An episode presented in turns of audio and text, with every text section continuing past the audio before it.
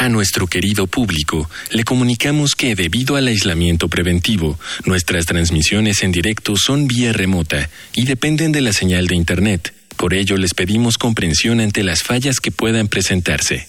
Gracias por compartir estos momentos en casa con Radio UNAM y la revista de la universidad. Bienvenidos al suplemento radiofónico de la revista de la Universidad de México.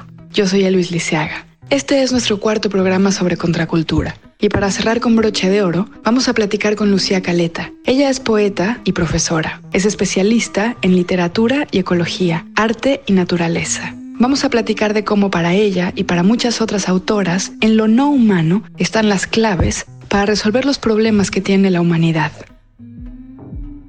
Desde hace un tiempo varias personas y sobre todo mujeres empezaron como a, pensar esta relación, que son algunas de las autoras que vamos a que, de las que vamos a charlar, y también con grupos de amigas, grupos de colegas, otros escritores, artistas, que empiezan justamente a pensar como este vínculo que se hizo como mucho más claro quizás el año pasado con el impacto de la pandemia y este cuestionamiento a nuestras formas de relacionarnos con la tierra, con lo no humano, con las plantas, con los animales, como qué podríamos pensar en relación a esto en este momento de gran caos. Y bueno, conocer a un montón de, personas que ya hace bastante tiempo están pensando estas formas de relación y estas posibles alianzas para salvar, digamos, o no salvar, sino para poder seguir generando como potencias vitales, ¿no? En este momento de gran caos que amenaza como nuestra supervivencia,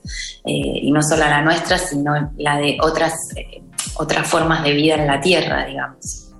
Hay algo innovador en esto que dices porque no se trata de volver completamente a una era previa a la que vivimos ahora, tecnologizada, neoliberal, arruinada de muchas maneras. Es decir, no se trata como de ese regreso a, lo anterior, a lo puro, y hacer caso omiso de la actualidad y del desarrollo moderno. Claro. Sino que hay algo que es la alianza. Háblanos un poquito de esto. No, sí, en ese sentido es muy interesante que no hay esta idea romántica de antes todo era perfecto o la naturaleza, como, que también es como esta idea, no la naturaleza separada de la cultura. La naturaleza está allá y es un lugar al que podemos ir, en el que nos podemos limpiar, nos podemos desintoxicar de la vida de la ciudad y otro lugar que es la ciudad, la tecnología, etcétera.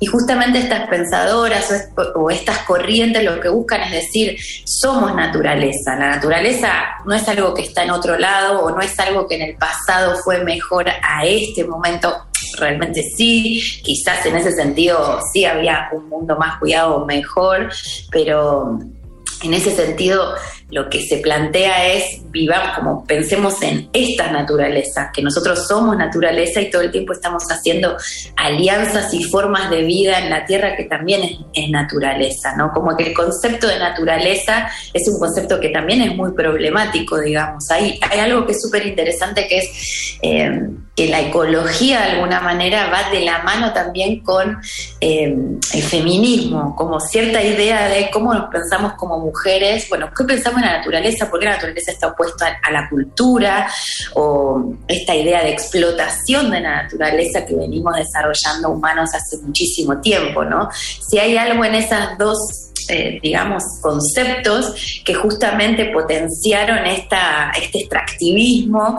o esta, esta, eh, esta idea de, eh, claro, justamente lo que hablábamos antes de esta idea de que a veces pensamos, bueno, volvemos a un orden, en, algún pasado hubo otro orden diferente, eh, y hoy estamos como en otro, entonces tenemos que volver ahí. En vez de romantizar ese pasado, que también tiene sus problemáticas, ¿no? Como el extractivismo en la naturaleza eh, es viejísimo, digamos, y esta relación que tenemos con la naturaleza, como esta idea de que la naturaleza está por fuera de nosotros, de nosotros, y nosotros estamos en otro lugar, como con esta potencialidad de poder extraer objetivizarla o poder objetualizarla, eh, que es bastante similar a lo que pasa con, las mujeres en algún punto, ¿no? Y a cómo estamos deconstruyendo todos estos conceptos en relación a eh, cómo vivimos las mujeres, cómo sentimos que somos, etcétera.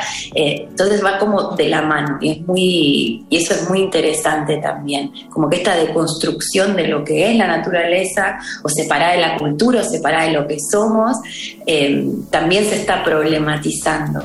Eh, y esta idea es, digamos, de seguir con el problema, es decir, es vivir con esa problemática justamente para encontrar en esta problemática actual eh, cuáles son esas alianzas o esos modos. De hecho, hay un, una de las autoras, que es Anat Singh, hace un atlas que se llama The Feral Atlas, que es muy interesante porque lo que muestra es como un estado, como un mapeo de la situación actual eh, de la naturaleza, si podríamos llamarla así, en donde hay un montón de situaciones o especies o virus, ratas, gatos, eh, determinadas especies vegetales que lo que hacen es, a través de que se encuentran con una tecnología humana, multiplicarse y como desarrollarse exponencialmente. Entonces, bueno, ¿qué se pueden ver o qué se puede rescatar o qué se puede como pensar junto a estas cuando se junta esta tecnología humana y estas especies naturales, ¿no? Entonces, esa idea de, de estar en ese presente observando, ¿no? Eh, sin esta idea, como que está bueno lo que vos decías, ¿no? De esta idea romántica de un momento en el donde todo estaba mejor. Entonces, bueno, en este problema, en esta situación, ¿cómo se pueden generar alianzas para la supervivencia? ¿Y cuáles son algunos ejemplos de esas alianzas? Tanto Ana eh, Donna Haraway perdón, como Anna Singh, eh, que son dos pensadoras que a mí me gusta pensarlas, ellas también son compañeras, colegas y desarrollan proyectos juntos y piensan juntas. Hay como algo muy lindo de toda esta corriente de pensamiento que es pensar con, ¿no? De venir con, ¿no? Eh, Donna Haraway siempre dice, es imposible pensarse aislado, ¿no? Siempre hay que devenir con, como devenimos con otras especies o devenimos con eh, compañeras o devenimos con otros humanos, o sea, estamos en, ese, diálogo, en esa alianza. Y lo que piensan son especies compañeras, justamente, como hay en la naturaleza, eh, y con esto me refiero a naturalezas también en un sentido muy amplio, eh, acompañantes, ¿no? De alguna manera como colaboraciones o formas de, eh, digamos, eh, juntarse para otra cosa, juntarse para estrategias para la supervivencia. ¿no? Donna Haraway habla de muchas de estas cosas, un ejemplo son las acacias y las hormigas, eh, cómo las hormigas y las acacias se van desarrollando conjuntamente y desarrollan estrategias para, por ejemplo, que las hormigas tengan alimento, pero también que las acacias puedan desarrollarse en el territorio. ¿no? Las acacias eh, hace millones de años que están en la Tierra y son una de las especies de plantas que están en más continentes, digamos. Se desarrollan muchísimo las acacias, en algunos lugares son invasoras, pero bueno, justamente son estas alianzas. Anat Singh eh, va a pensar el hongo Matsutake eh, y ella lo que va a decir, bueno, el hongo se desarrolla con el pino eh, y en lugares donde está destruido completamente por el, por, el arrastre de este, del post-extractivismo y el capitalismo y de, todo esto, surge en territorios derruidos, territorios en ruinas, este hongo carísimo que también genera toda una economía. Eh, que ella le llama economía del naufragio, porque son estas personas que están como por fuera de este capitalismo más formal, y lo que hacen es buscar este hongo. Y este hongo, esta seta, crece en alianza con un pin. Entonces, bueno, es ver, y también hay un montón de estudios en relaciones a alianzas en los bosques, ¿no? Como las especies que también se piensan, hay una mujer que se llama Susan Simard que piensa cómo en los bosques, que son, de alguna manera responden a algo más matriarcal, porque son las especies madres más viejas las que le mandan información a través de las micorrizas, que son los hongos y el micelio que tienen, cómo, cómo los árboles mandan información a través de las micorrizas, saben cuáles especies están en una situación como de desventaja y les mandan azúcar y energía.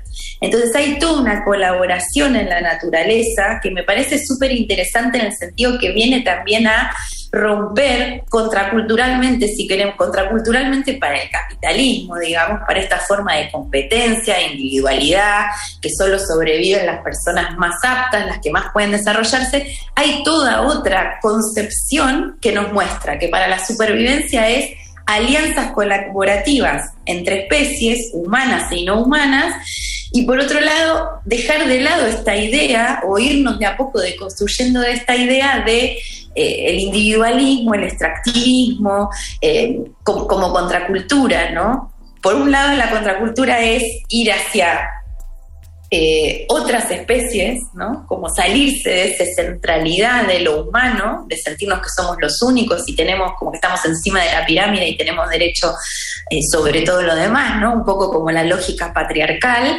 salirse de esta lógica, empezar a deconstruirla y por otra parte pensar en la naturaleza cuáles son esas relaciones eh, que pueden darse por fuera de estas lógicas jerárquicas y extractivistas.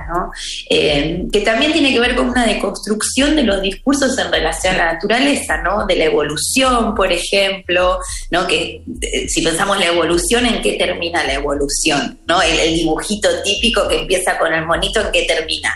En el hombre blanco, erguido, Entonces pensar esas evoluciones, ¿cómo se dan las evoluciones? ¿Cuáles son esos cuentos que nos contaron?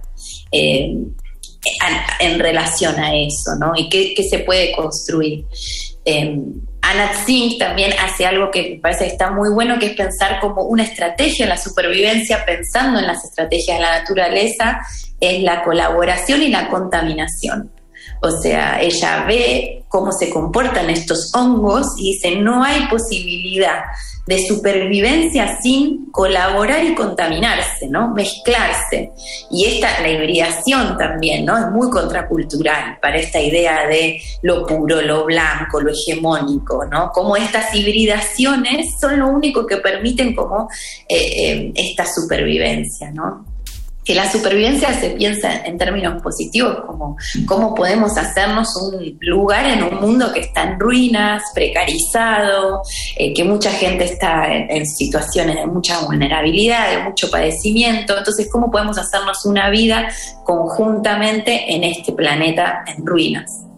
¿Qué tendría que leer alguien que quisiera aprender sobre especies compañeras y sobre colaboraciones para imaginar el mundo que tiene enfrente? Que a lo mejor es un mundo académico, a lo mejor es un mundo laboral, a lo mejor es un mundo maternal, a lo mejor es un mundo, un mundo obrero, a lo mejor es un mundo rural de Donna Haraway, Seguir con el problema, Generar parentesco en el chucluceno, es un libro que está muy bueno, salió hace muy poquito. Cualquier libro de Donna Haraway también está bueno. Ella también tiene otros de manifiesto cyborg, de feminismo, pero Seguir con el problema me parece interesante en ese sentido porque lo que plantea es generar parentescos, ¿no? que son formas alternativas a la idea de familia que también reproducen como este orden jerárquico, hegemónico, etcétera, ¿no? ¿Cómo podemos generar ¿no? Que esta palabra que ella retoma, que es el king. ¿Por qué no podemos adultamente adoptar, ¿no? Personas humanas, no humanas dentro de nuestro clan y empezar como a deconstruir estas ideas